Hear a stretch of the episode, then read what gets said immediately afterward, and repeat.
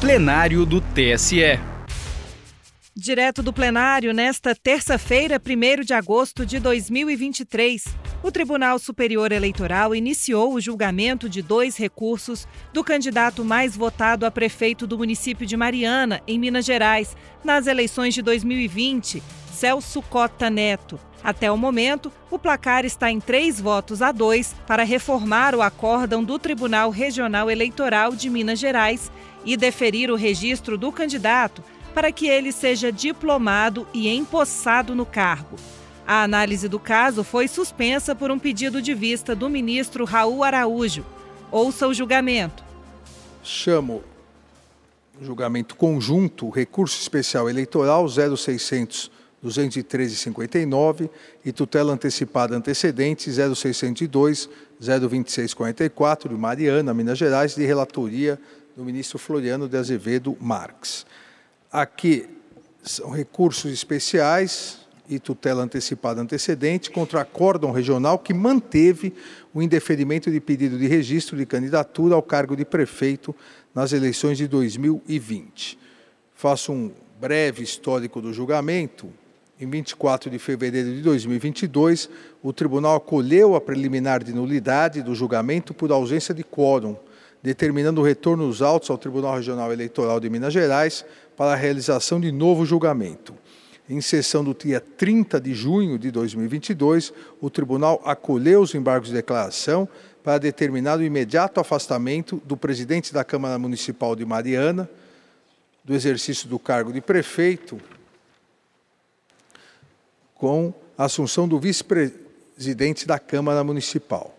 Após o novo acórdão proferido pelo Tribunal Regional Eleitoral de Minas Gerais e a interposição dos recursos pelas partes, os autos retornaram ao TSE.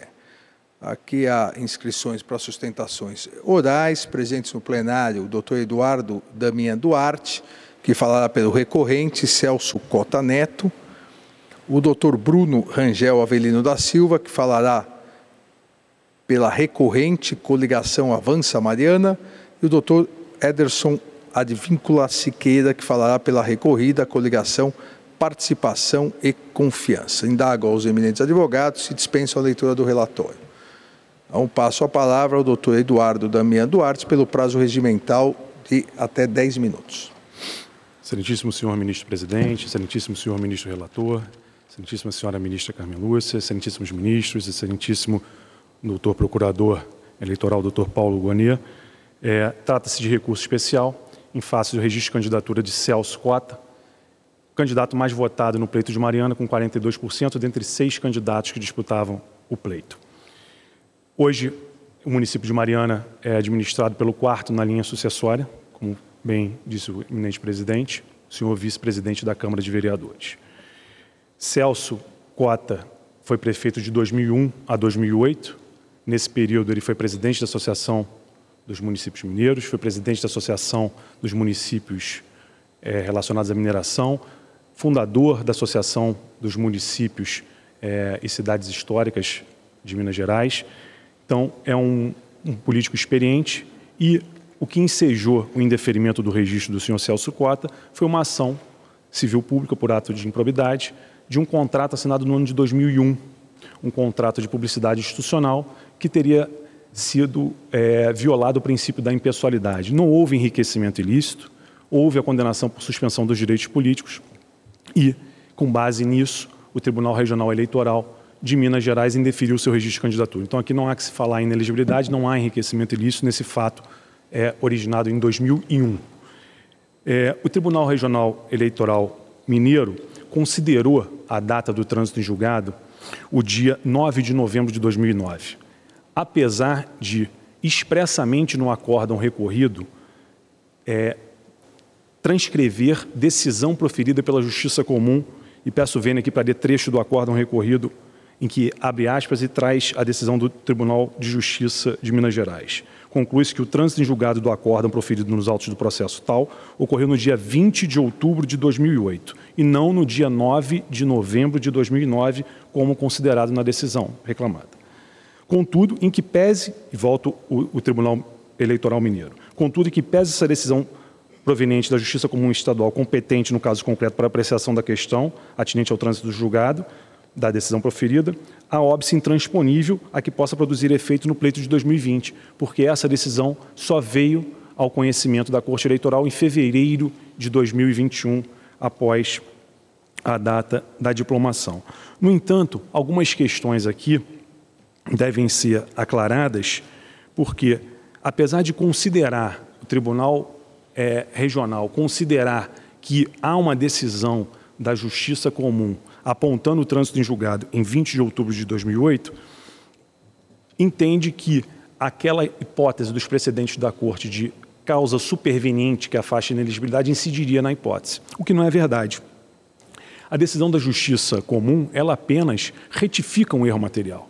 Aqui não há nenhuma decisão meritória sobre o afastamento de inelegibilidade, não há nenhuma decisão suspensiva de inelegibilidade. Aqui se discute uma questão processual, de contagem de prazo. A contagem de prazo, a definição do trânsito de julgado, pode ser aferida e pode ser determinada em qualquer grau de jurisdição, em qualquer instância.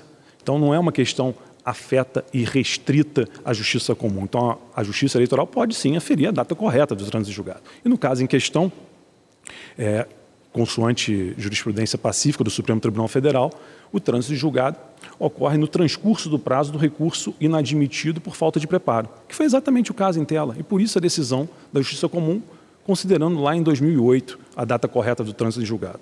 Então, os precedentes aqui do Supremo Tribunal Federal, vou apenas citar na ação rescisória 1828 da ministra Rosa Weber, ocorrido o trânsito julgado na espécie, não na data lançada nessa certidão, mas após o fim do prazo recursal, subsequente à publicação, em 8 de maio de 98, do acordo que se pretende rescindir por conta inadmitidos por falta de preparo, os embargos de divergência interpostos ao do acordo. Da mesma forma, um outro precedente do ministro Luiz Roberto Barroso, no agravo regimental da ação rescisória 2417, que confirma a a, a, a, o trânsito em julgado após o transcurso do prazo do recurso inadmitido por falta de preparo. Além disso, a decisão da, da Justiça Estadual foi, foi apresentada é, nas instâncias ordinárias, o recurso é, no registro de candidatura ainda estava nas instâncias ordinárias, ainda estava no Regional Eleitoral Mineiro. A peculiaridade no caso, o Tribunal Regional Eleitoral Mineiro julgou esse registro de candidatura no último dia da diplomação, e a ação na Justiça Comum foi ajuizada no mesmo dia, então não houve qualquer tipo de desídia da parte recorrente. A discussão é exclusivamente sobre direito processual, no caso em questão, e própria, o próprio Tribunal Superior Eleitoral, em algumas oportunidades, já é, reconheceu situações excepcionais para reconhecimento de decisões posteriores à diplomação que possam ensejar um deferimento de um registro de candidatura. Cito aqui os embargos de declaração no RO 060417529 da relatoria do ministro Admar Gonzaga, que um trecho da emenda diz indeferimento da candidatura, alteração superveniente, decisão liminar posterior à data final da diplomação, consideração excepcionalidade. E um outro caso, mais recente, da relatoria do excelentíssimo senhor ministro é, presidente Alexandre de Moraes, oriundo de Petrópolis, no Rio de Janeiro, que é o agravo regimental RESP 0659-440, que é de agosto de 2022, em que ficou consignado que naquela situação específica de Petrópolis, mesmo sendo posterior à data da diplomação, a decisão deveria é, ser considerada. É, e, tra e, trago aqui um trecho do acórdão, peço vênia para ler. É certo que a jurisprudência dessa Corte é firme no sentido de que a data da diplomação é o termo final para alterações supervenientes que afastem a elegibilidade ou ausência de condição de elegibilidade. Contudo, com todas as vênias, o caso concreto apresenta peculiaridades que precisam ser destacadas.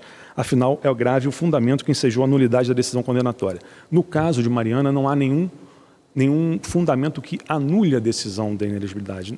Não há qualquer ataque à decisão de inelegibilidade, é apenas uma questão relativa à contagem de prazo único e exclusivamente isso. Um outro tópico trazido no acordo regional é sobre a filiação partidária, que tem um caráter acessório a essa questão é, relacionada ao, direito político. E hoje é, é o próprio acórdão consigna que ele estava filiado ao MDB no prazo correto, mas diz, olha, não, mas como ele estava com os direitos políticos suspensos, não poderia estar filiado. Mas o acórdão consigna que ele estava afiliado e eu acabei de checar a certidão de filiação partidária, ele está afiliado dentro do prazo correto hoje, desde 3 de abril de 2020, ao partido pelo qual ele concorreu. E a súmula só de 52 da súmula do Tribunal Superior Eleitoral, diz que quando se discute a filiação partidária num processo específico, não compete é, a questão da filiação partidária ser rediscutida no processo de registro de candidatura. Então, teve um processo próprio que definiu a data de filiação dele como correta em 3 de abril de 2020. Não caberia é, em sede de registro de candidatura, rediscutir essa questão da filiação partidária, que é realmente um pormenor quando se está em discussão um direito político fundamental e uma candidatura de um prefeito majoritariamente eleito dentre seis candidatos, mesmo sendo oposição. Então, senhor presidente, pedindo vênia pelo alongar da sustentação, por essas razões é que se requer o provimento do recurso com deferimento do registro de candidatura de Celso Quata. Agradeço, doutor Eduardo Damian Duarte. Passo a palavra ao doutor Bruno Rangel Avelino da Silva, que falará pela recorrente coligação Avança Mariana.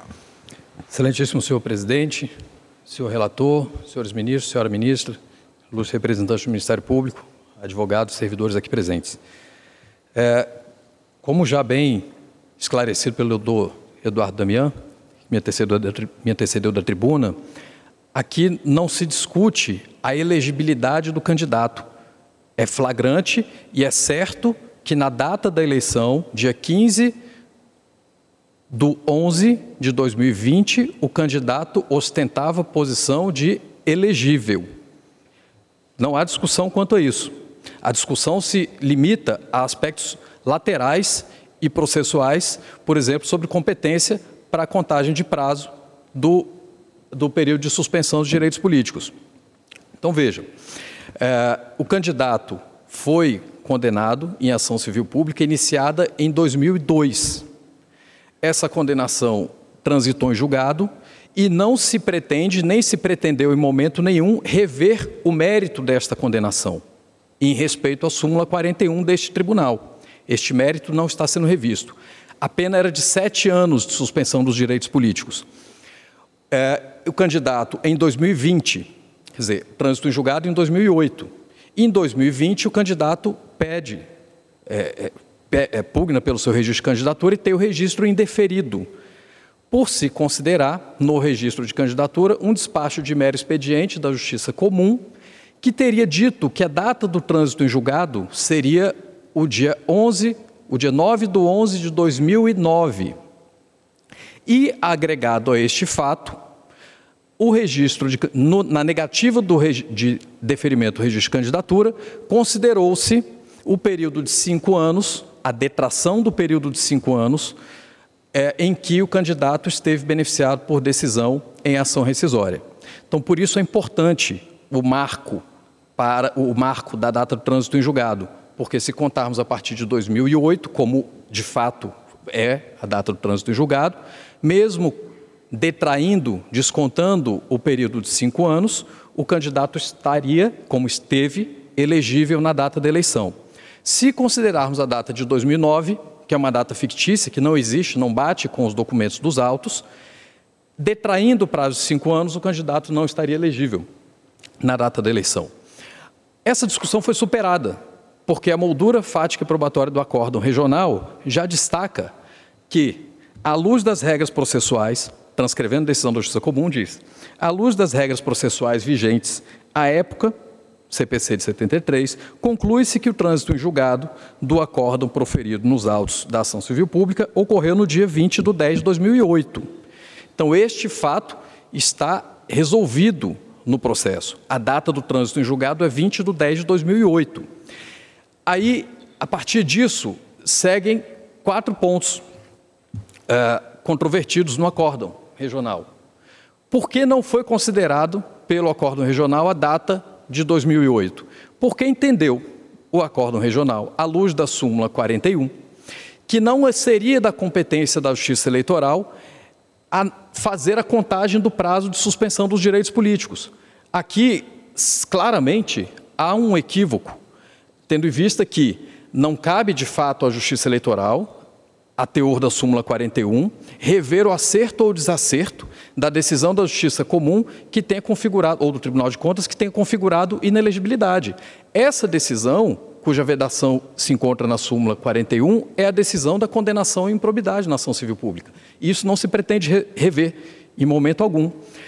A contagem do prazo de suspensão dos direitos políticos é elemento aferível de plano, de maneira objetiva, tal como consta no acórdão recorrido, em que não foi necessário qualquer análise de aspecto subjetivo. A análise é objetiva, como diz, à luz das regras processuais vigentes, a data do trânsito em julgado ocorreu no dia 20 de 10 de 2008.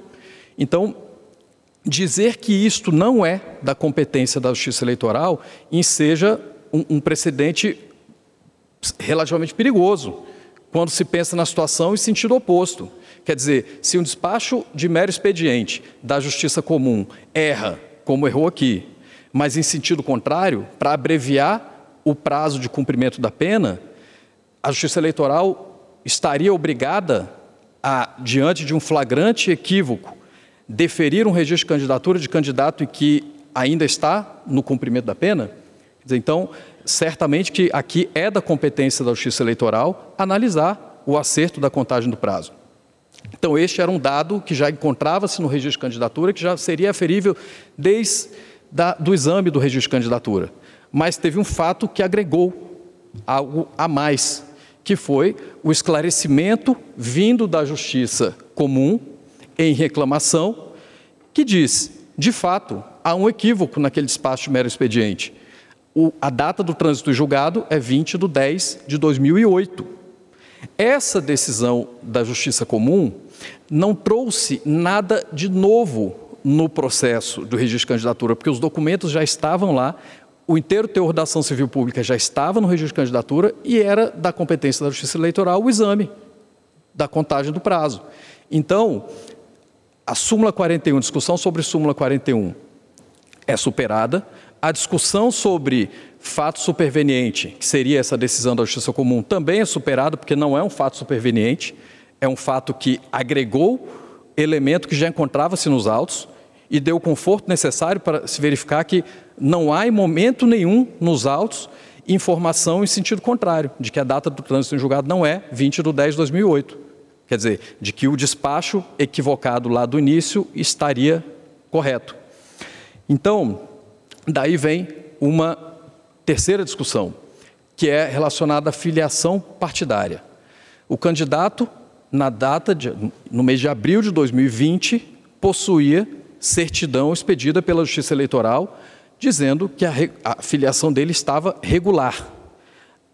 Isso, isso é um ato administrativo que goza de presunção de veracidade, legalidade e legitimidade e pauta a conduta do administrado. Se o administrado possui uma certidão da Justiça Eleitoral dizendo que ele está afiliado e que a filiação dele é regular, é, qual o interesse de agir em buscar qualquer medida que declare que a certidão da Justiça Eleitoral está correta? Então, ainda que eventualmente se ventile a possibilidade de, na data de abril, o candidato, é, em tese, ainda está em cumprimento de suspensão dos direitos políticos, certamente que essa discussão estaria remetida a um processo específico que nunca existiu. O impugnante do registro de candidatura nunca impugnou a filiação partidária.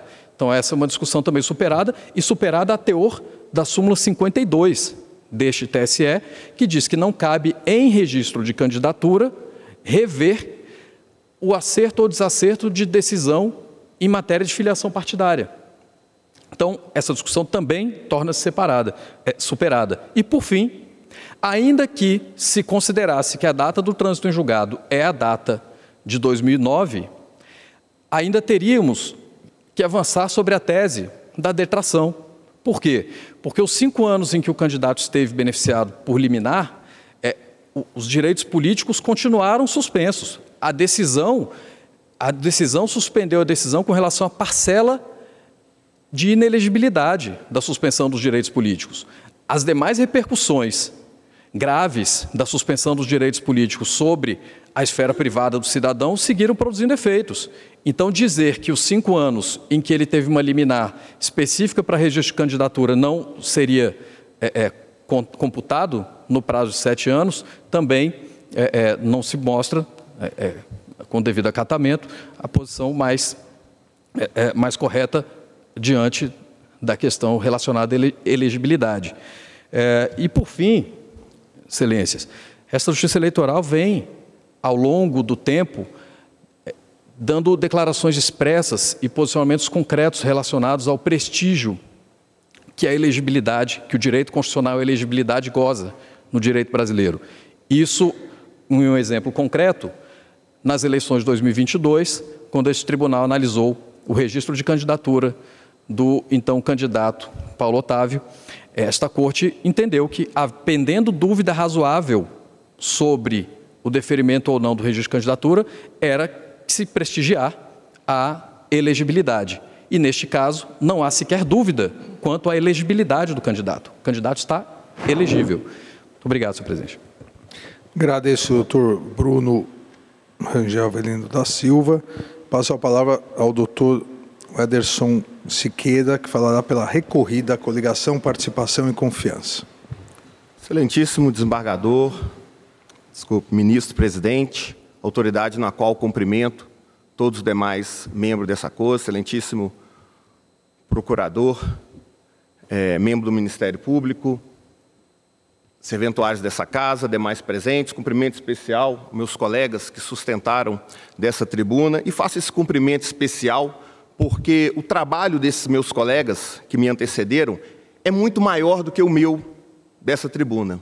Aqui dessa tribuna, a única coisa que se pede é a manutenção da jurisprudência desse tribunal, ao passo que o deferimento de registro do candidato Celso Cota implica numa mudança jurisprudencial de jurisprudência consolidada durante anos por esse tribunal. Não só jurisprudência, mas inclusive a súmula 41 do Tribunal Superior eleitoral. Para além dessas três, também nós teremos que revisitar exatamente o tema 1199 do Supremo Tribunal Federal. Pois bem, a primeira questão trazida vem de uma informação extremamente relevante. Aqui foi afirmado que Celso Cota, que o trânsito em julgado se deu em 2008 e que, inclusive, havia uma reclamação que o Tribunal de Justiça de Minas Gerais reconheceu aquele prazo em 2008. No entanto, consta das contrarrazões que essa reclamação, em que pese ter sido concedida uma liminar em fevereiro de 2021, ou seja, muito antes da muito depois da diplomação, que ocorreu em 2020, essa reclamação não foi conhecida pelo Tribunal de Justiça. Isso consta expressamente nas contrarrazões apresentadas a esses recursos especiais, basicamente é, no parágrafo número 70 daquelas contrarrazões em que expressamente consta que não foi conhecido. E aí nós temos exatamente a primeira jurisprudência sumulada do artigo 41. Cabe a essa justiça especializada revisitar decisão, acerto ou desacerto da justiça comum? Porque na justiça comum entendeu-se que Celso Cota concorreu àquelas eleições de 2020 com os direitos políticos suspensos. Aqui não se trata de inelegibilidade, como muito bem meus colegas antecedentes informaram. Trata-se de suspensão de direitos políticos. Estava com direitos políticos suspensos. E essa suspensão foi até dezembro de 2021. É isso que consta na justiça comum. Poderia, poderíamos aqui então rever, vamos rever Vamos então cancelar a súmula 41. Vamos rever então. Justiça, conforme defendido, Tribunal de Justiça errou. Ok. Vamos então avançar. E aí nós temos um outro problema. Porque a, a jurisprudência desse, desse tribunal entende que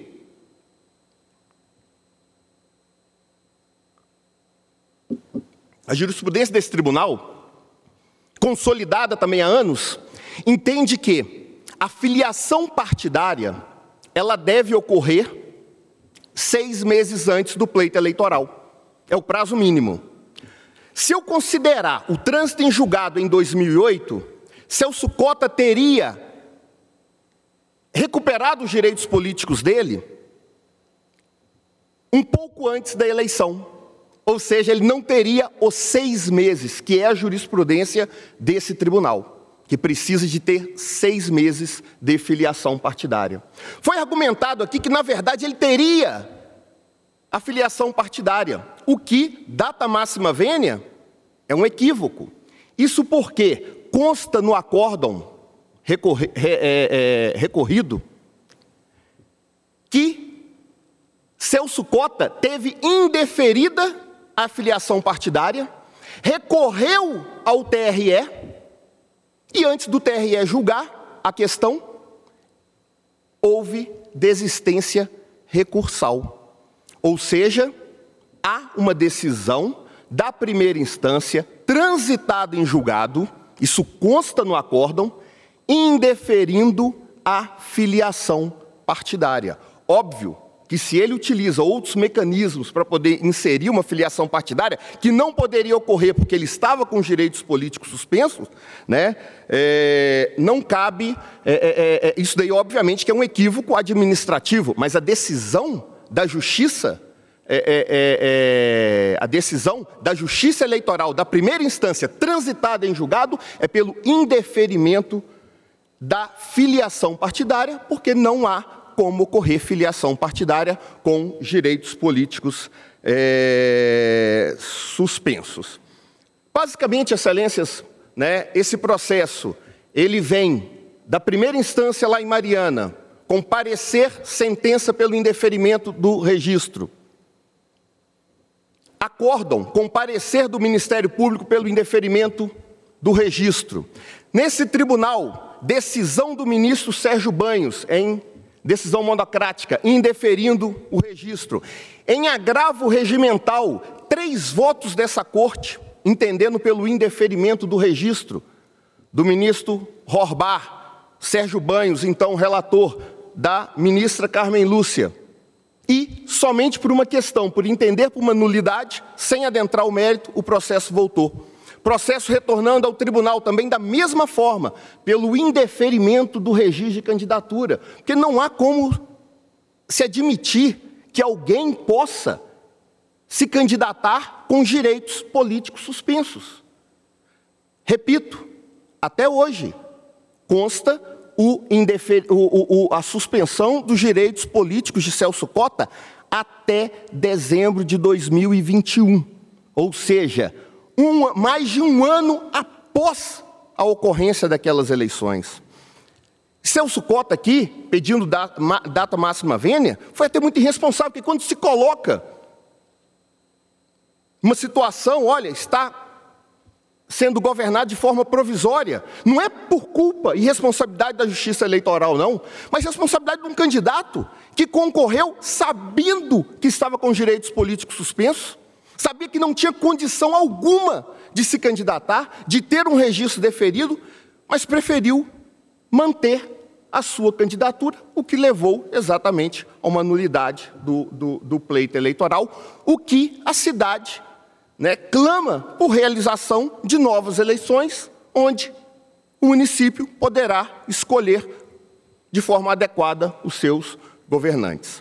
Então, por esses fundamentos, Excelência, requer seja confirmada todas as decisões, todos os pareceres do Ministério Público e seja indeferido o registro de Celso Cota, é o que se requer.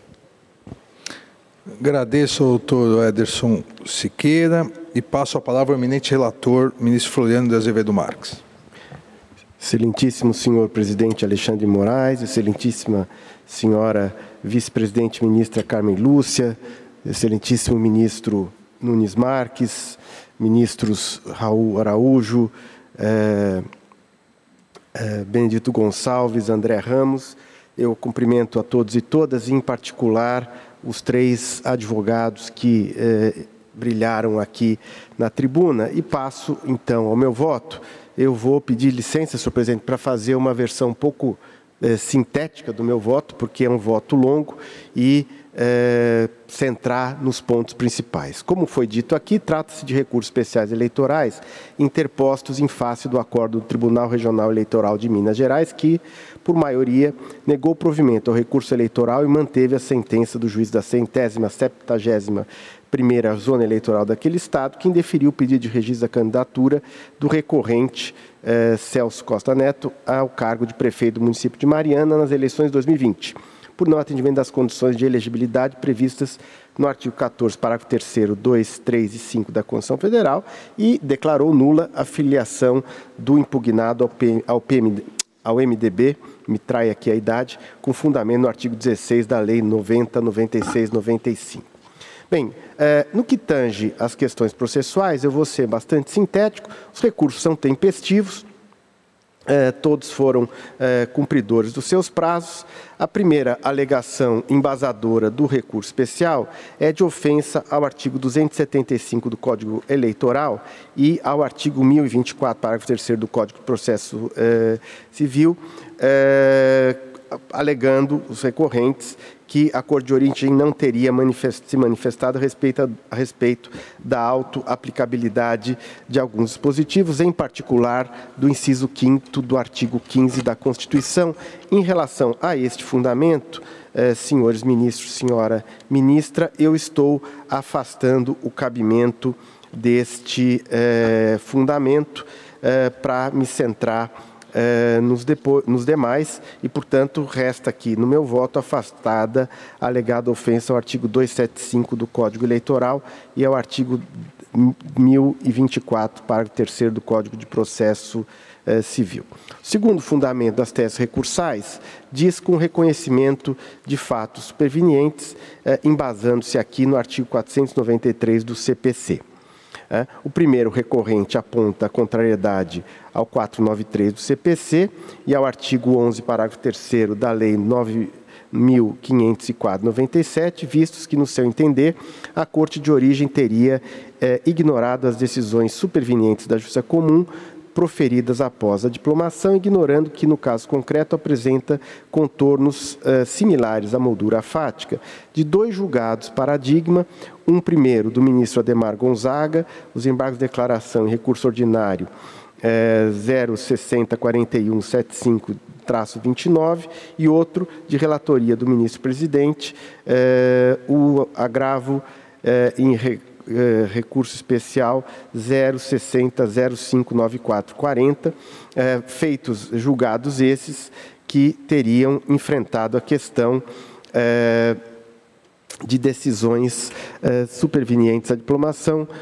como um óbice que seria, na excepcionalidade, transponível para os casos que são julgados. Sustenta também que, assim como em outros casos julgados pelo Tribunal Superior Eleitoral, também se deparou com um novo argumento na decisão regional, súmula 41 TSE, e o caso sob exame envolve a imprópria prorrogação dos feitos de uma pena de suspensão de direitos políticos integralmente exaurida e, portanto, inexistente na data do pleito municipal de 2020. É, o que, então, corroboraria a possibilidade de superação da data de diplomação como marco de conhecimento de fatos supervenientes que interferiram no registro da candidatura. É, em particular, aqui cita na, nas suas alegações, aspas, no caso dos autos, diz o recorrente, conforme já citado, a decisão que se invoca como objetivo de afastar a inelegibilidade que deu aso ao indeferimento do registro de candidatura do embargante foi proferida em 22 de 2 de 21, ou seja, muito tempo depois da data prevista para a diplomação dos eleitos no pleito em questão, que foi 18 de 12 de 2020, como sustentado aqui pelo recorrido pela coligação recorrida em tribuna. É, o primeiro recorrente aponta também que haveria, em duas oportunidades, esta corte dado decisões precedentes que se enquadrariam ao caso concreto. Aqui, então, começa o ponto da minha decisão. Ah, ao meu ver, essas duas decisões trazidas como paradigma, elas, na sua moldura fática, não se aplicam ao caso eh, concreto. Né? Primeiro, no caso de relatoria do ministro Ademar Gonzaga, a superação da jurisprudência ocorreu em razão das seguintes circunstâncias que constam da própria emenda do julgado. Naquela decisão, o pedido do registro foi deferido na instância originária e o recurso ordinário somente teve julgamento concluído no Tribunal Superior Eleitoral em 19 de dezembro de 2018, data final para a diplomação dos eleitos, movimento, momento então em que houve a alteração na situação do candidato. É, porém, no caso é, relatado pelo ministro Ademar Gonzaga, um dia antes teria havido a diplomação pelo Tribunal Regional, Regional, Eleitoral, portanto, antes da conclusão do julgamento do pedido de registro na instância ordinária revisora. Da mesma forma, não entendo aplicável plenamente a moldura fática do outro precedente de relatoria do ministro Alexandre de Moraes, porque também motivada por circunstâncias eh, muito particulares. Eh, no caso, eh, especificamente, fica demarcado que o caráter sui generis decorre de haver um laudo né, que define que a decisão que embasa a, a, o indeferimento da, do, do registro foi baseado em 72% em cópia de uma outra decisão e, de, e que essa decisão, na verdade, tratava-se de um caso diferente. Portanto, nesse precedente do ministro eh, relator Alexandre de Moraes, a, o caráter sui generis decorreria de uma nulidade da sentença pela transcrição de um julgado, pela a, a cópia de um julgado que não se aplicava ao caso. Não obstante isso, e aí eu começo a endereçar o meu voto, eu entendo que este caso reúne excepcionalidades não idênticas à moldura fática dos dois casos trazidos como paradigma, mas justificadoras de uma abertura de análise no caso concreto. Né? É, e, particularmente, no presente caso, se colocam contornos excepcionais, peculiares e singulares, decorrentes das inúmeras idas e vindas tanto da Justiça Comum como da Corte Regional Eleitoral de Minas Gerais, que produziram efeitos eh, especificamente dentro do cenário do plexo de direitos políticos do primeiro recorrente. Eh, portanto, embora com contornos fáticos bastante distintos dos dois acórdãos trazidos como paradigma, o caso vertente traz especificidades que o tornam também igualmente excepcional e singular. De toda sorte, embora os julgados acima não sirvam de precedente, dada a diferença de moldura fática, desenham em sua ratio decidendi uma premissa de excepcionalidade na qual, da qual este julgamento pode se servir. E aqui, senhor presidente, senhores ministros, senhoras ministras, eh, existem entre as inúmeras idas e vindas três discussões jurídicas que se põem relevantes e que foram nuançadas na tribuna. A primeira, que eu já listo para abordá-la de maneira simples, trataria do, da produção de efeitos ou não, do recorte ou não, do período entre 2 de junho de 2010 a 2 de junho de 2015, em que a decisão de inelegibilidade restou suspensa por uma liminar em ação rescisória. De pronto, para que eu não estorve aqui os ministros, eu já estou afastando a tese dos recorrentes de que esse período não é, é, poderia gerar é, efeitos suspensivos e que, portanto, o prazo deveria colher também esse período de suspensão, porque isso geraria uma interpretação jurídica que leva ao absurdo. Durante esses cinco anos, ele exerceu direitos políticos e, ao mesmo tempo, para fins de ineligibilidade, cinco anos de sete não seriam computados. Então, essa tese eu afasto. Restam as outras duas teses que eu vou tentar enfrentar. A primeira é a tese do marco temporal inicial de contagem da inelegibilidade de iure, não baseado nas declarações e no que, no que foi produzido de decisões randômicas, porque, em termos de decisões dos tribunais de Justiça de Minas, da Justiça de, Comum de Minas e da Justiça Eleitoral, as decisões foram oscilando ao sabor do tempo, até ter decisões posteriores à diplomação que depois são esvaziadas por uma eh, extinção da reclamação. Portanto, a primeira questão é quando se iniciou de iure de iure, o início da contagem do prazo de inelegibilidade.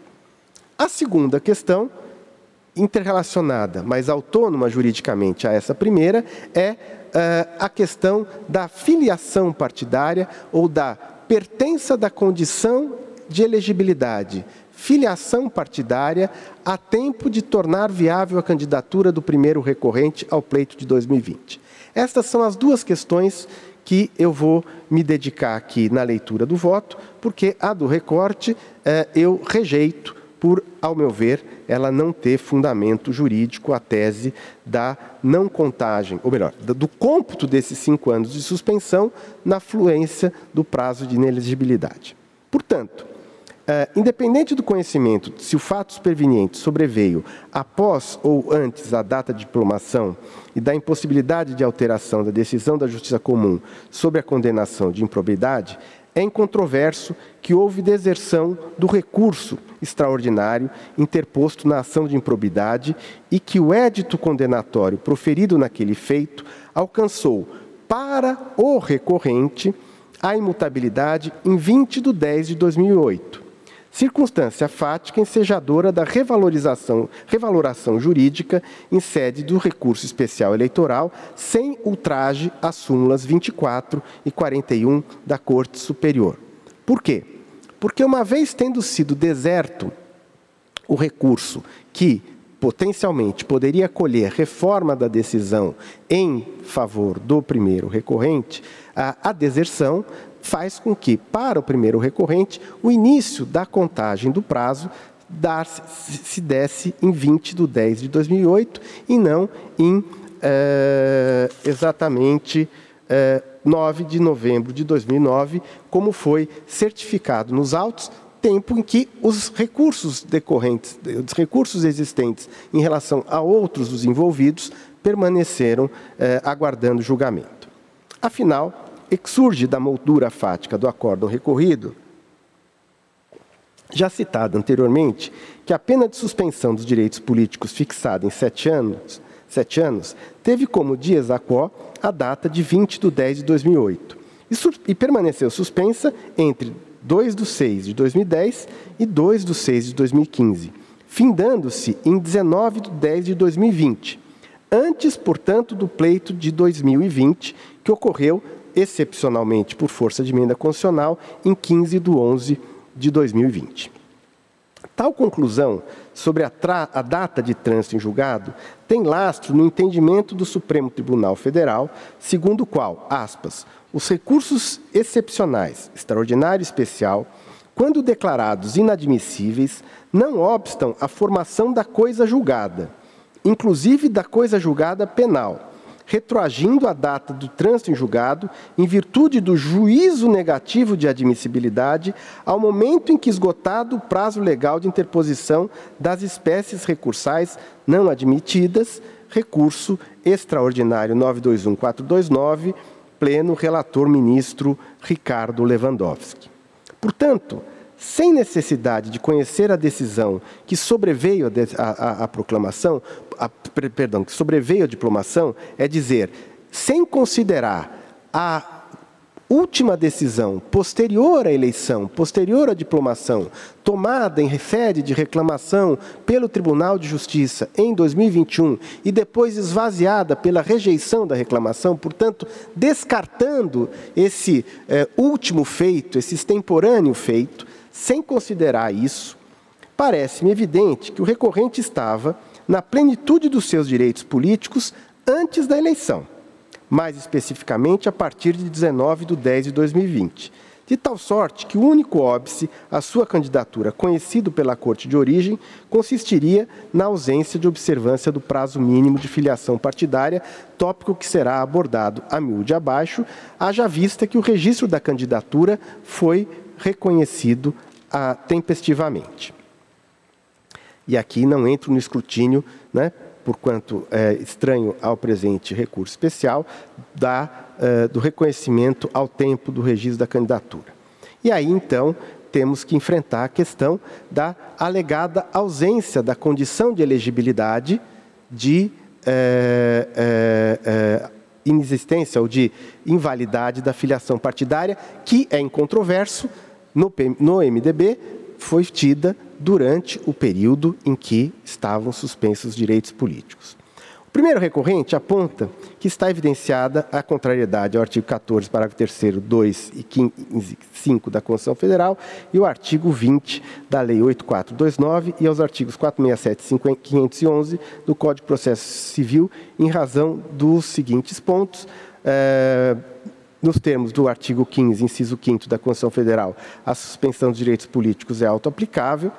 A, a superação da, da súmula eh, da, do verbete sumular 41 no TSE, eh, em que, eh, no caso específico, levaria ao reconhecimento da deserção do recurso extraordinário interposto na ação de improbidade e que, portanto, ainda que se prestigie a suspensão acolhida pelo voto condutor, os direitos eh, do candidato estariam eh, plenamente em exercício eh, e ele, portanto, poderia concorrer ao pleito.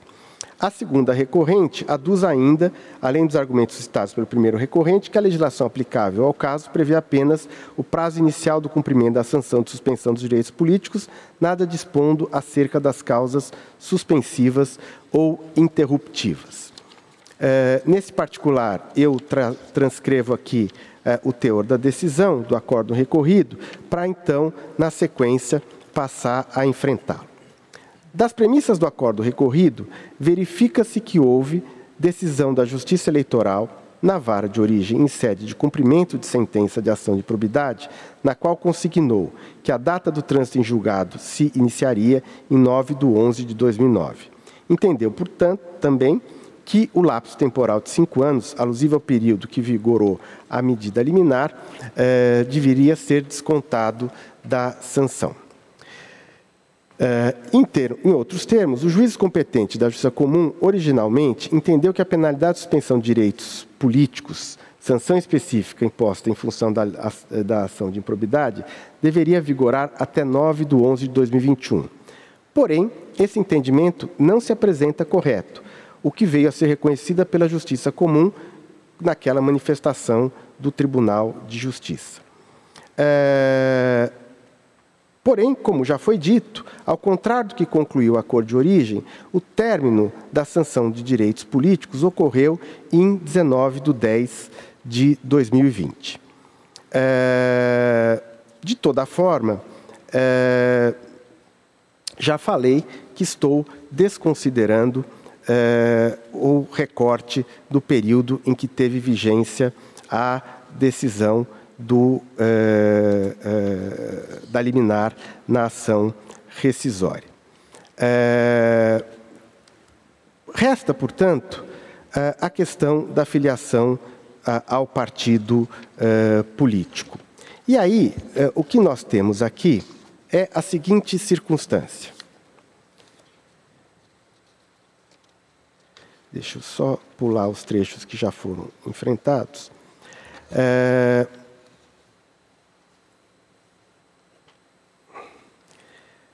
A despeito da incontroversa suspensão dos direitos políticos à época da filiação no MDB, conforme já foi abordado, é certo que, bem ou mal, o então pré-candidato, ora primeiro recorrente, tinha duas circunstâncias indicativas da validade da sua filiação ou ao menos da razoável crença de que ela estaria válida, a saber, 1. Um, a informação extraída do sítio desse Tribunal Superior Eleitoral de que ele estava plenamente filiado ao MDB, a qual, uma vez submetida ao descortino do Poder Judiciário Eleitoral, foi corroborada por 2. A decisão extintiva na qual se conheceu a validade do vínculo conforme se queira, se requeria, perdão, no recurso, bem como se assentou a respectiva autoridade do pleito.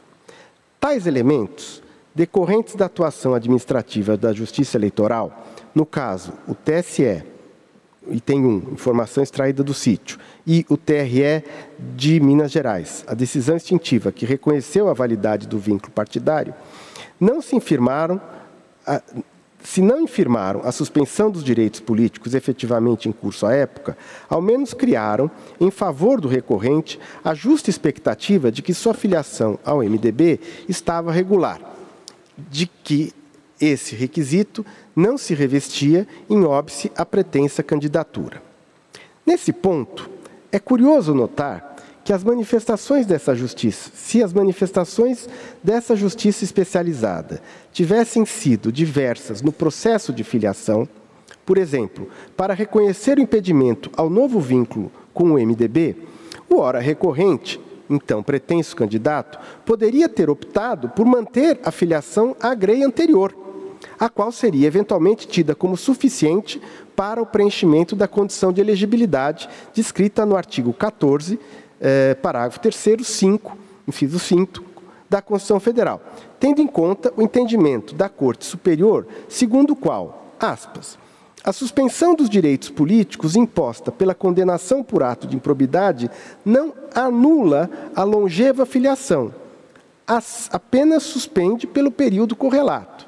Ora, se eu sou um agente político que tem uma filiação a um partido sobrevém uma inelegibilidade, essa filiação permanece rígida e eh, eu tenho uma mudança eh, eh, de partido, de, de, de, filiação partidária, no curso da discussão se eu estou ou não com meus direitos políticos suspensos e indeferidas, o status quo ante é permanecer pertencendo à grei anterior.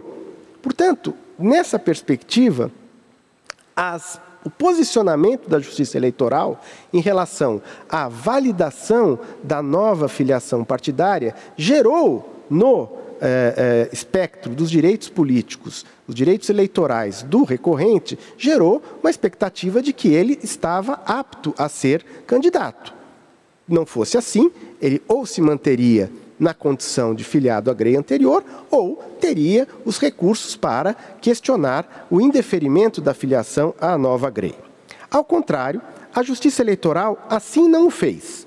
E não cabe, nesse é, é, é, voto, dirimir ou perquirir quais as razões pelas quais a Justiça Eleitoral assim procedeu.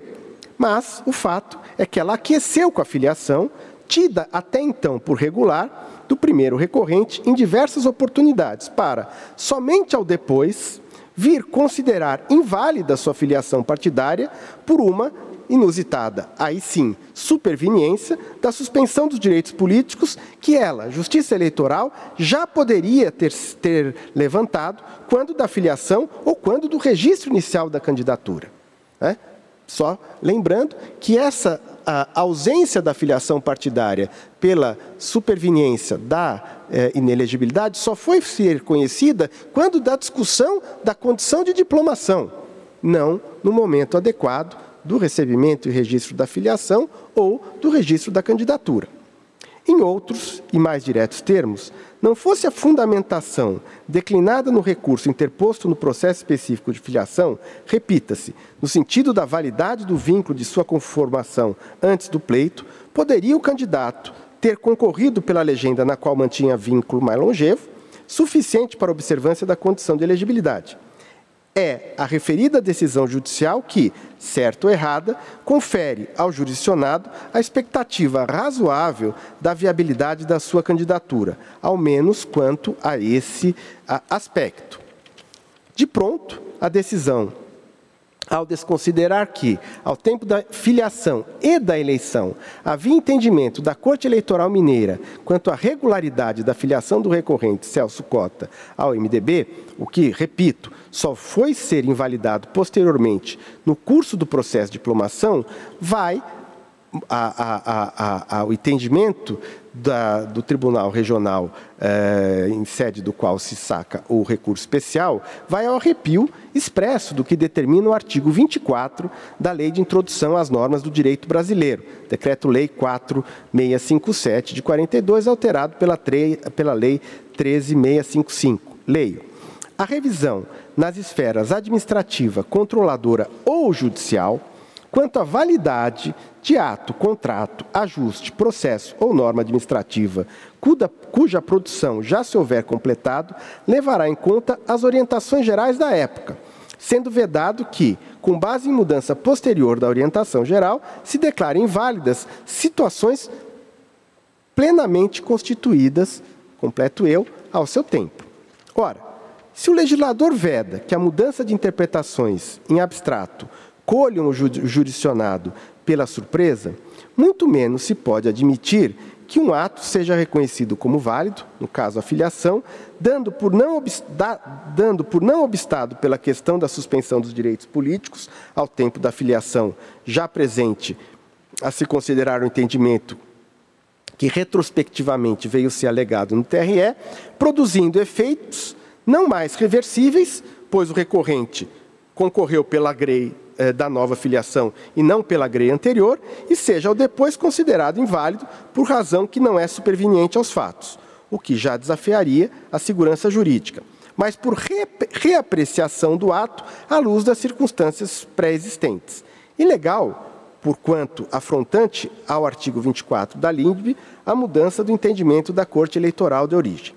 Nesses casos, em que a parte se vê protegida pelos funda fundamentos determinantes de uma decisão proferida pelo magistrado eleitoral, ainda que tomada em processo administrativo, e que tem por objeto a condição de elegibilidade, direito político fundamental, devem ser, ao meu ver, aplicados os princípios da segurança jurídica e da proteção à confiança legítima, de tal sorte a resguardar a, respectiva, a perspectiva do cidadão em participar do pleito eleitoral. Por todos, cito um pequeno trecho da obra de Quinqui Canotilho, traça a conexão entre segurança jurídica e a proteção da confiança uh, legítima. Diz Canotilho, deduz-se que já os postulados da segurança jurídica e proteção da confiança legítima são exigíveis perante qualquer ato de qualquer poder legislativo, executivo e judicial. Especificamente, Quanto à incidência destes princípios ao processo eleitoral, o Supremo Tribunal Federal já se manifestou no sentido de que, aspas, a segurança jurídica assume a face de princípio da confiança para proteger a estabilização das expectativas de todos aqueles que, de alguma forma, participam dos prélios eleitorais. É, recurso extraordinário 637-485, ministro Gilmar Mendes. No mesmo sentido, o Pretório Excelso também já decidiu que, aspas, a aplicação do princípio da confiança, portanto, pressupõe a adoção de atos contraditórios pelo Estado que frustrem legítimas expectativas nutridas pelos indivíduos de boa-fé. Naturalmente, tais expectativas podem ser frustradas não apenas por decisões administrativas contraditórias, mas também por decisões naturais dessa natureza. Agravo em recurso extraordinário 823985 relator ministro Roberto Barroso. Por seu turno, a jurisprudência deste Tribunal Superior é exemplar na aplicação do princípio da confiança legítima em sede de processo de candidatura, já tendo servido para 1. Um, impedir a incidência imediata de nova perspectiva hermenêutica a candidato que, com base em entendimento antes consolidado, tenha legítima expectativa de participar de pleito suplementar. 2 para evitar mudança ou cancelamento do enunciado sumular em julgamento de caso concreto, sem observância de processo específico. 3. Para impedir a cassação de diploma, eh, cuja causa petente foi a mesma de processo de registro em que deferida a candidatura, bem como 4 para placitar deferimento de candidatura de quem obtiver sucesso em seu registro com base em certidão de filiação emitida por servidor público, ainda que o respectivo conteúdo eventualmente não refletisse a realidade. E aqui, senhor presidente, eu cito os, os uh, quatro precedentes que dão lastro a esses entendimentos, não vou estorvá-los aqui com a leitura. Senhor presidente, eminentes pares, parece-me claro que o caso ora julgado apresenta contornos únicos de rara apreciação por esse Tribunal Superior, excepcionalíssimos, razão primeira e fundamental do seu difícil e alongado descortino. Porém, há nele faceta muito recorrente nas relações entre o Estado e cidadão, marcadas com frequência pelo contraste entre autoridade e liberdade, e, no caso, pela dicotomia entre a atividade administrativa da Justiça Eleitoral como gestora do sistema de filiação partidária e é, do filiado à agremiação com pretensões eleitorais. Como já tive a oportunidade de manifestar a Alhures, no Estado de Direito atual, na atuação da administração moderna, e o processo de filiação partidária é manifestação desse atuar administrativo, deve haver autêntica colaboração entre o poder público e o cidadão, porquanto aquele tem nesse a, su, a sua rácio excende, e, e de assegurar os direitos fundamentais titularizados pelos indivíduos e a coletividade. Um Estado que dá sinais contraditórios ao seu cidadão, ou ainda um órgão judicial que emite posições diversas sobre a validade de um vínculo de filiação partidária, aparentemente não está a cumprir o seu papel constitucional de promotor de direitos fundamentais. Nesse diapasão, entendo com a devida vênia às compreensões em sentido contrário, que a Justiça Eleitoral não está autorizada a indeferir o registro de candidatura por ausência de filiação partidária é, pelo prazo mínimo de seis meses daquele cidadão que, motivado por presumível boa-fé, obteve desta mesma justiça manifestação assentando seus vínculos com o MDB, que o seu vínculo com o MDB estava ativo, válido e antecedente ao pleito de 2020, no prazo constitucionalmente exigido. Bem ou mal, a atuação administrativa pretérita gerou expectativas à hora recorrente, conformando seu atuar durante as fases do processo eleitoral de 2020 notadamente em sede jurisdicional. Frustrá-las nesse momento, após o êxito da, na eleição e depois de longo período premido do mandato, revela-se incompatível com a cada vez mais necessária ação, é, atuação em, em simbiose entre Estado e particular, bem como em homenagem à segurança jurídica e, portanto, é, estaria em descompasso à essência da súmula 52 do TSE. Afinal, se um juiz, eleitor, se um juiz de tribunal regional eleitoral extinguiu o processo no qual buscava a anotação válida de vínculo partidário, exatamente por constatar a respectiva existência e aceder com a sua validade, não cabe rever esse posicionamento em sede de registro de candidatura em prejuízo dos direitos políticos fundamentais do cidadão candidato. Conclusão. Diante do exposto, tenho que ao tempo da eleição em apreço, a vida em 15 de 11 de 20, o recorrente, Celso Cota Neto, estava no exercício dos seus direitos políticos, pois já fora concluída a pena de suspensão, uma vez que se iniciara, tem o termo inicial, em 20 de 10 de 2008, por conta da deserção do recurso, e não em 9 de 11 de 2009, como erroneamente considerado. 2. Não se pode desconsiderar que, ao tempo do registro da candidatura, eh, o recorrente possuía filiação partidária, coberta por decisões da Justiça Eleitoral e, e consagradas em face do princípio da confiança legítima. Por todas essas razões, voto no sentido de dar provimento aos recursos especiais interpostos por Celso Costa Neto pela coligação Avança Mariana, a fim de reformar o acórdão recorrido e deferir o, pedi o pedido de registro de candidatura do primeiro recorrente ao cargo de prefeito do município de Mariana ao, ao pleito de 2020, determinando, em consequência, o cômputo dos respectivos votos e a diplomação dos eleitos. Ademais, voto no, no sentido de imediata execução do julgado, independente da publicação do acordo, determinando assim que o Tribunal Regional de Minas Gerais adote as providências necessárias à diplomação e posse dos eleitos, mediante, entre outras providências, a comunicação ao juiz eleitoral da centésima septagésima primeira zona eleitoral e da Câmara Municipal de Mariana, Minas Gerais. É, voto, por fim, no sentido de julgar o procedente o pedido de tutela antecipado 060 2026-44. É como eu voto, senhor presidente. Agradeço ao ministro relator, que afastou a questão preliminar e, no mérito, deu provimento aos recursos especiais. Como voto o ministro André Ramos Tavares. Senhor presidente, ministro Alexandre de Moraes, senhora vice-presidente, ministra Carmen Lúcia, ministro Cássio Nunes, ministro Benedito Gonçalves, ministro Raul Araújo, ministro Floriano de Azevedo Marques. Cumprimento a, a todos e a todas, os presentes, os advogados, os servidores, em especial aqueles que já fizeram uso da tribuna hoje, doutor Eduardo Duarte, o doutor Bruno Rangel e o doutor Wederson Siqueira. É, senhor presidente, é, superada a questão relacionada à suspensão do prazo, qual acompanha também o ministro relator, é, da mesma forma considerei que há dois pontos essenciais aqui a serem é, avaliados. É, o primeiro dele, o primeiro deles é, com relação ao marco inicial da contagem do prazo de inelegibilidade. Também me filio a, ao voto do ministro relator, o ministro Floriano, pelos mesmos fundamentos. Meu entendimento é que realmente o, o prazo inicial aí é a data do dia 20 de outubro de 2008 e não o dia 9 de novembro de 2009.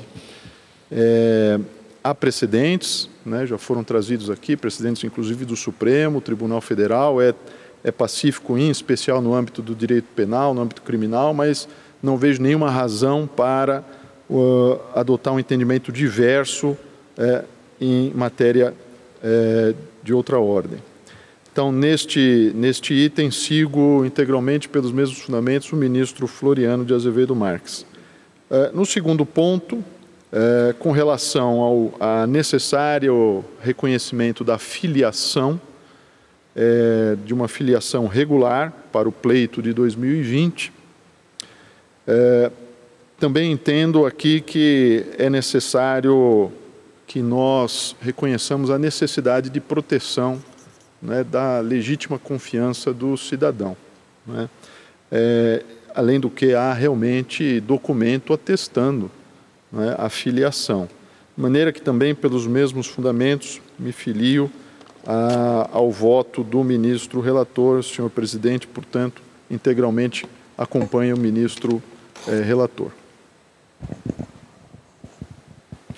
Agradeço, eminente ministro André Ramos Tavares, que acompanhou o relator. Como vota a ministra Carmen Lúcia?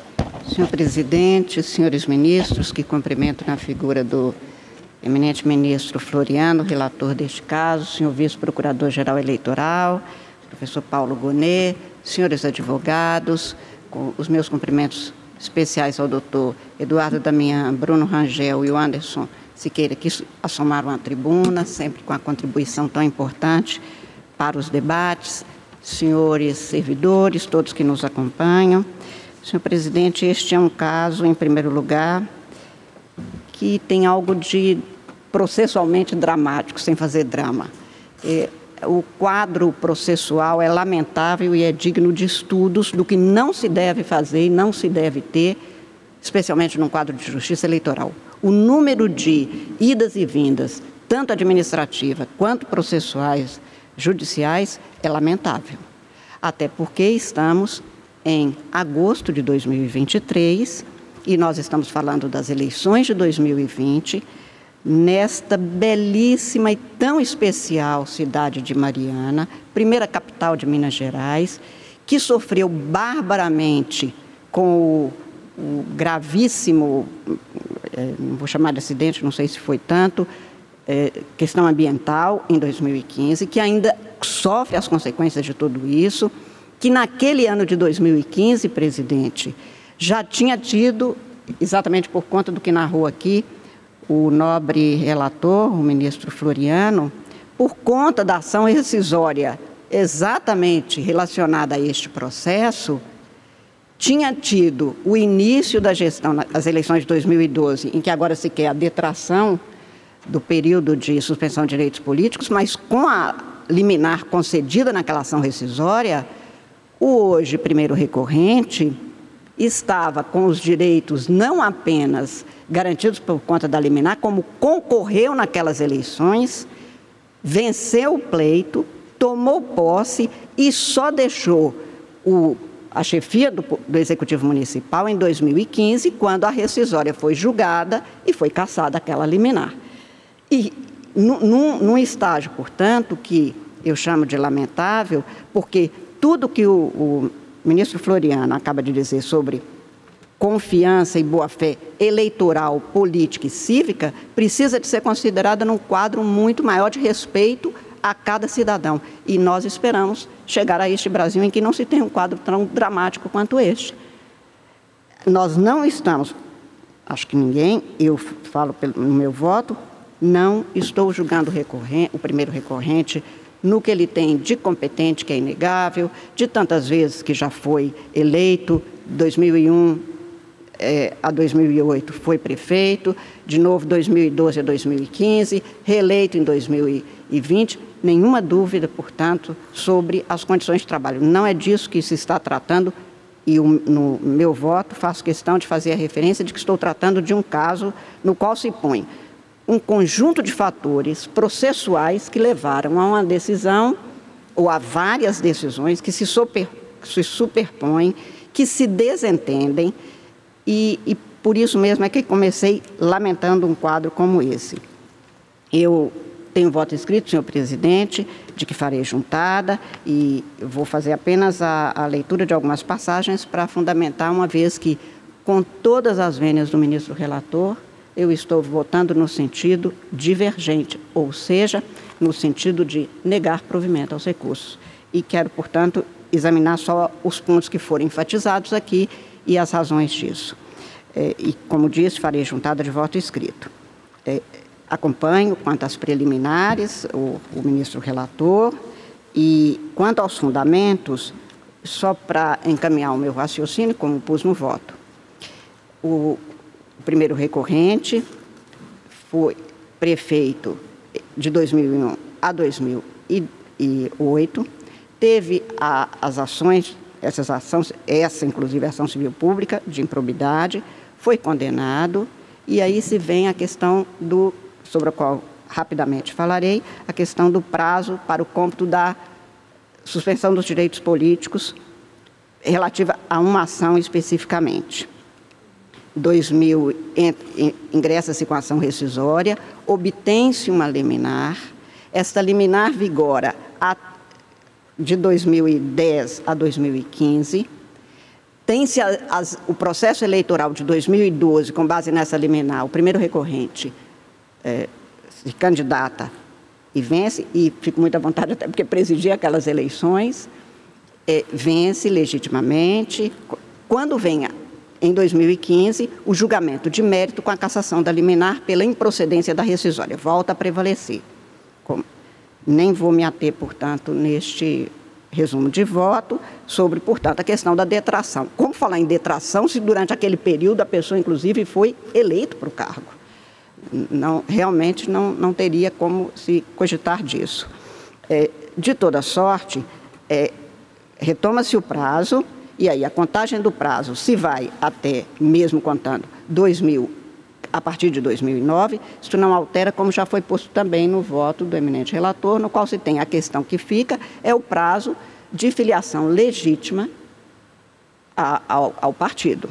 E aqui eu apenas rapidissimamente, presidente, peço licença para o, o, fazer uma, uma referência à sentença que foi proferida pela doutora Marcela Decade Moura, a juíza, que faz um, um, um, levantamento muito sério do que, que aconteceu, do que, que se estava sendo feita, e que é então a primeira decisão no qual ela julga parcialmente procedentes pedidos formulados nas ações de impugnação de registro de candidatura, indeferindo o pedido de, candidatura, de registro de candidatura de Celso Cota Neto ao cargo de prefeito nas eleições municipais de 2020. Ela faz até uma referência, presidente. Aspas, a despeito da gravidade em concreto das condutas praticadas pelo candidato, que atualmente, esta decisão é de 26 de outubro de 2020, afirma que atualmente responde a nada, nada mais, nada menos que 110 processos nessa comarca de Mariana, em sua maioria ação civil pública por ato de improbidade administrativa, conforme breve consulta ao sítio eletrônico do TJMG. Então, não é que não foi examinada a situação, a juíza profere uma decisão fundamentada, indeferindo, tem o recurso, vai ao Tribunal Regional Eleitoral, Tribunal Regional Eleitoral é, mantém o indeferimento, mas que, aliás, vem aqui para nós e, e, por conta do quórum, como já foi mencionado, faça o, o retorno para um novo julgamento.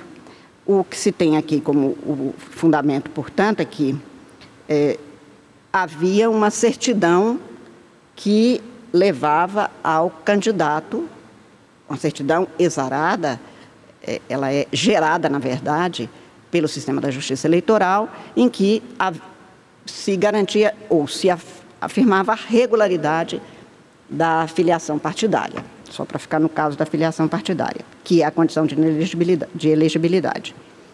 É, este sistema, é bom lembrar, que é mesmo do Tribunal Superior Eleitoral, ele é alimentado pelos partidos políticos.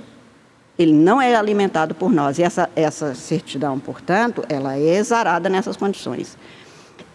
É, Lança-se um, um dado, pode-se extrair essa certidão, se há, como havia neste caso, que a juíza examinou quando houve a impugnação do registro de candidatura, havia a referência à suspensão, isto não, não foi lançado na base, portanto, não é alimentada por nós, mas é da nossa responsabilidade. Eu até, presidente, proporia a Vossa Excelência, que tem feito tanto pela, pelo aperfeiçoamento, que a lei determina que seja mesmo o partido que faça isso. Mas é preciso, talvez, que a gente monte, como a gente tem hoje no CNJ, na, na, quanto ao, ao, ao as, as movimentações de processos penais, que a gente tenha aqui um banco de monitoramento eleitoral partidário, porque se há como, situações como essa, o partido lança e na sequência vem uma suspensão de direitos políticos e só o partido ou candidato, portanto, é que podem realimentar para introduzir isso. É, esse, esse dado não é comunicado por outro órgão da Justiça, como da Justiça Estadual, mas que interfere no processo eleitoral. Então, é certo que havia mesmo este dado, esta certidão, que é extraída do, do, de um sistema que é do Tribunal Superior Eleitoral e que durante todo este processo se avisa. Foi a Justiça Eleitoral que deu esta esta certidão ou laudo, mas não foi gerada a partir de dados nem alimentados por nós. Continua não sendo. Este é o primeiro dado. E o segundo é que no, no cômputo que foi afastado pelo, pelo eminente ministro relator do prazo, o prazo fixado era para se saber se naquele período em que se tem que ter a filiação válida se teria. Não teria porque havia, de toda sorte, qualquer que fosse, 2008 ou 2009, o período marco temporal inicial para a, a, a questão da suspensão dos direitos políticos não estava devidamente completado. É, um outro dado que me parece importante, que eu fiz questão de é, tratar, era a necessidade de uma filiação regular e o eleitor quando o candidato se apresenta, claro que presume também, e é contra a boa-fé do eleitor, que todo mundo cumpriu rigorosamente todos os dados legais. Se tem, mas teve um, também o requerimento administrativo e este recurso administrativo posteriormente foi é, objeto de uma decisão do juiz eleitoral que arquivou, porque houve inclusive neste período uma desistência. Então, é, se o juiz, ao invés de apenas declarar prejuízo ou não conhecer do recurso, se ele fez alguma consideração, não era este o ponto central na minha compreensão. Portanto, senhor presidente, eu estou neste voto escrito é, rejeitando as preliminares, explicitando desde, que, desde a primeira decisão, o TRE desprovendo os recursos do primeiro, aliás, do primeiro e do segundo é, recorrente, e até do Ministério Público, mantendo o indeferimento da candidatura. Posteriormente, é, analisei o que se extrai do acórdão que o primeiro recorrente foi candidato a sete anos de suspensão dos direitos políticos pela prática de ato de improbidade e cons considerei como determinante para mim que a instauração de, do cumprimento da sentença determinando a expedição de ofício à Justiça Eleitoral é, com a suspensão dos direitos políticos teve a contagem inicial em 2009, como foi posto aqui, o que não altera, não altera a candidata quanto a, a, a conclusão quanto à filiação.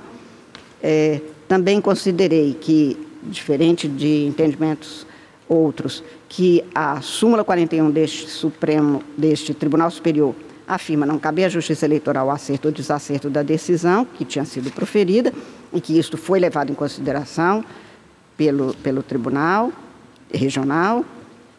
É, a detração, como eu disse, para mim não teria como ser levada a efeito, uma vez que no período em que pese também outros efeitos que poderiam ser considerados, neste caso não pode ser considerado porque foi exercido o direito político com base numa liminar deferida na ação rescisória.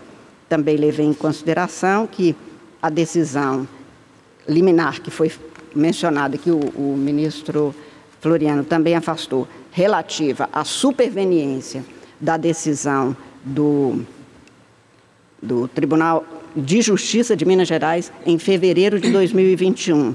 Suspender os efeitos daquela decisão deu-se após a diplomação e, nos termos da nossa jurisprudência, este fato superveniente nem poderia ser considerado, menos ainda neste caso, porque em agosto de 2021 mesmo, aquela reclamação foi julgada, é, foi, foi extinto o processo da reclamação ao argumento do próprio desembargador, Geraldo Augusto, que era o relator, que tinha deferido a liminar, só que ele leva a, a, a, turma reconhecendo que era caso de aplicação da súmula 734 do Supremo Tribunal Federal, de que não cabe reclamação contra a decisão com trânsito em julgado.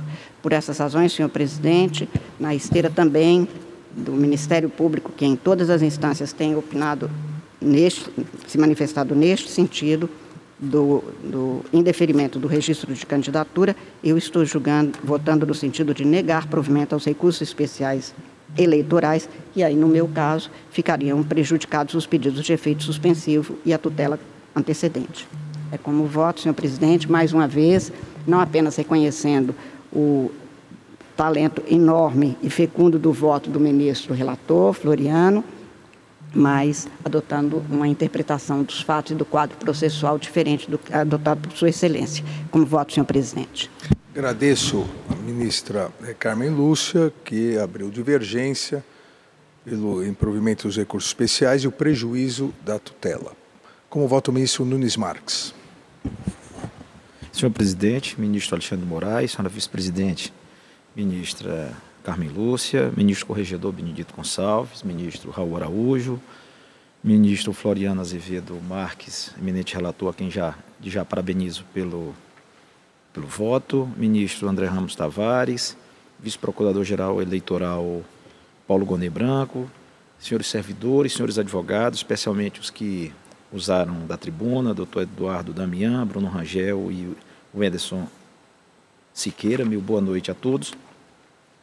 Senhor presidente, eu também farei a juntada de voto na integralidade, mas eu vou apenas pegar um gancho já da descrição pormenorizada feita pela ministra Carmen Lúcia e apenas é, suscitar uma preocupação que eu tenho em relação ao, à eventual alteração da jurisprudência dessa corte, é, se eventualmente viesse consolidar.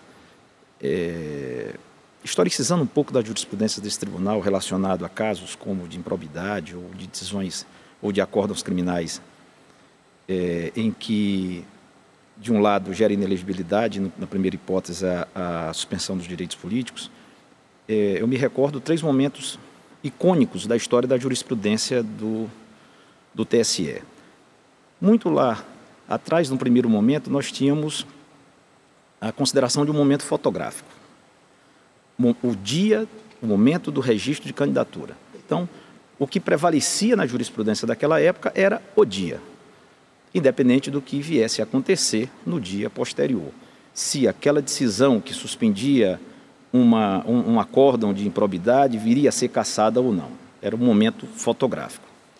A jurisprudência percebeu que, é, em muitos casos, é, essas decisões eram precárias e havia necessidade de uma confirmação é, por um órgão colegiado. Então, evoluímos na jurisprudência para é, flexibilizar.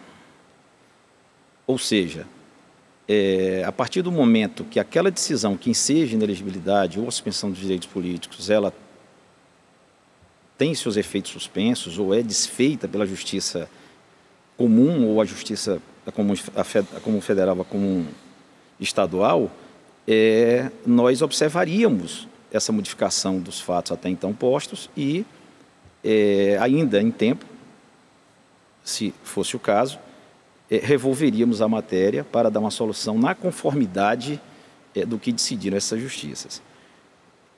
Mais recentemente, a jurisprudência desse tribunal, ela tentou ajustar esse quadro, nem tanto no momento fotográfico, e nem também ficar a reboque da Justiça Comum Federal e a Comum Estadual.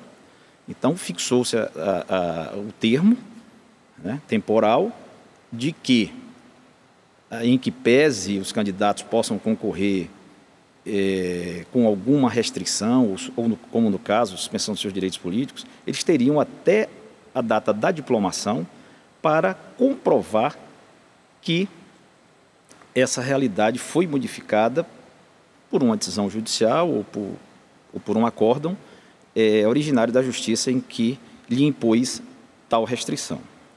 Bom, o caso dos autos, ele retrata que, bom, já pulando um pouquinho, porque a ministra Carmen Lúcia já historicizou muito bem, que houve uma decisão proferida em 21 de fevereiro de 2021, fora do período eleitoral, após a diplomação, após a posse, mais de um mês após a posse.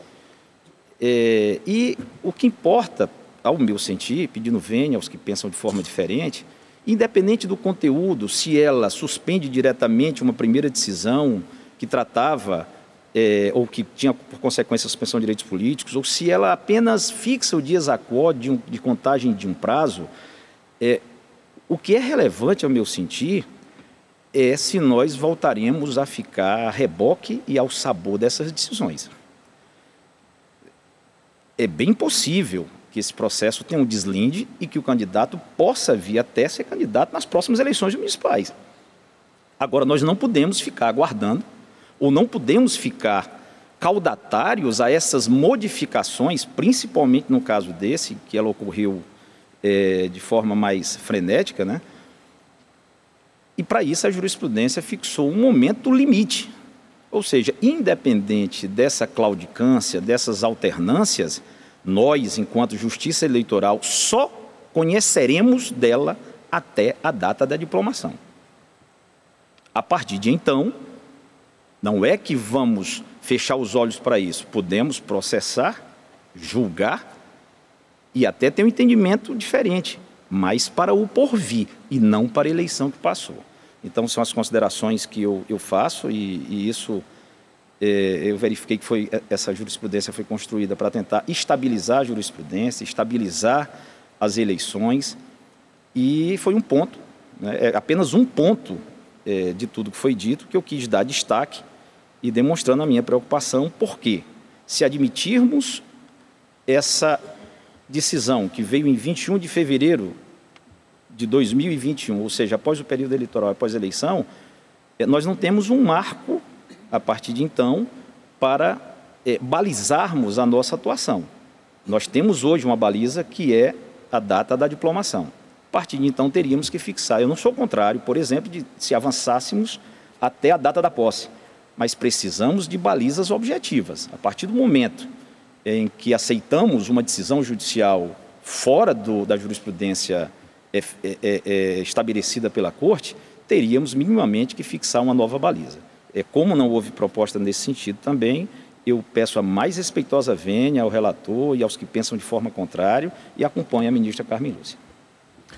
Agradeço ao ministro Nunes Marques, que acompanha a divergência inaugurada pela ministra Carmen Lúcia. Pra, Por favor, ministro relator. Só para deixar claro, ministro Nunes Marques, tem nenhum é, desdouro ao seu voto? No meu voto, eu não abracei a tese de que o fato da decisão de fevereiro fosse relevante para a decisão. Tanto é que ela nem mais sobreexiste. Concordo plenamente com o ministro Nunes Marques que se nós formos imaginar marcos supervenientes, nós não acabamos nunca de julgar eleições, porque aquela decisão que era causa deixou de sê-lo. Portanto, eu desconsiderei, só para deixar claro que eu compartilho da sua preocupação e estamos absolutamente é, é, concordes nisso. Passo a palavra ao ministro corregedor, ministro Benedito Gonçalves. Obrigado, presidente.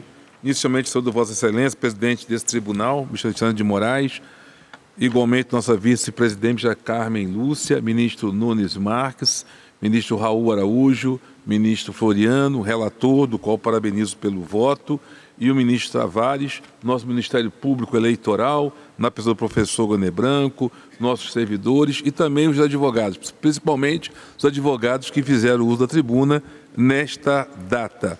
E com relação ao voto, é, sinteticamente, ouvi tem as divergências, a controvérsia, a meu ver, cinge-se a efetiva data do trânsito em julgado e as decisões judiciais que sobrevieram, tanto da justiça comum como da justiça eleitoral. Eu peço venha divergência, vou acompanhar o relator na preliminares do mérito e farei juntada de voto, presidente. Agradeço, ministro Bento Gonçalves, que acompanhou o eminente relator. Ministro Raul Araújo.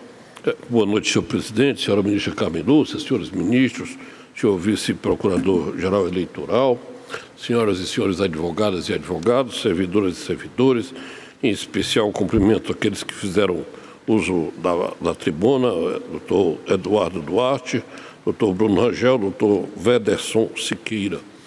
É, temos é, é, votos é, divergentes, no caso dessa votação, com posicionamentos é, muito bem é, fundamentados, muito bem externados. Então, senhor presidente, eu fico com vista para examinar mais de, mais de perto este caso. Agradeço o ministro Raul. Como só falta eu para votar, os demais aguardam. Ao iniciado o julgamento, o relator afastou a questão preliminar. No mérito, deu provimento aos recursos especiais, no sentido de reformar o acórdão recorrido e deferir o pedido de registro de candidatura do primeiro recorrente ao cargo de prefeito do município de Mariana no pleito de 2020, determinando o cômputo dos respectivos votos e a diplomação dos eleitos e a imediata execução do julgado, independentemente de publicação do acórdão. E julgou ainda procedente o pedido de tutela antecipada antecedente. No mesmo sentido, votaram os eminentes ministros André Ramos Tavares e Benedito Gonçalves. Ministra Carmen Lúcia inaugurou a divergência quanto ao mérito, negando o provimento aos recursos especiais e julgando prejudicada a tutela antecipada antecedente, no que foi acompanhada pelo ministro Nunes Marques. Em seguida, pediu vista o ministro Raul Araújo. Para mais informações, procure na Justiça Eleitoral pelo recurso especial eleitoral 0600 213 59 e pela tutela antecipada antecedente 0602 026. Justiça Eleitoral, a justiça da democracia.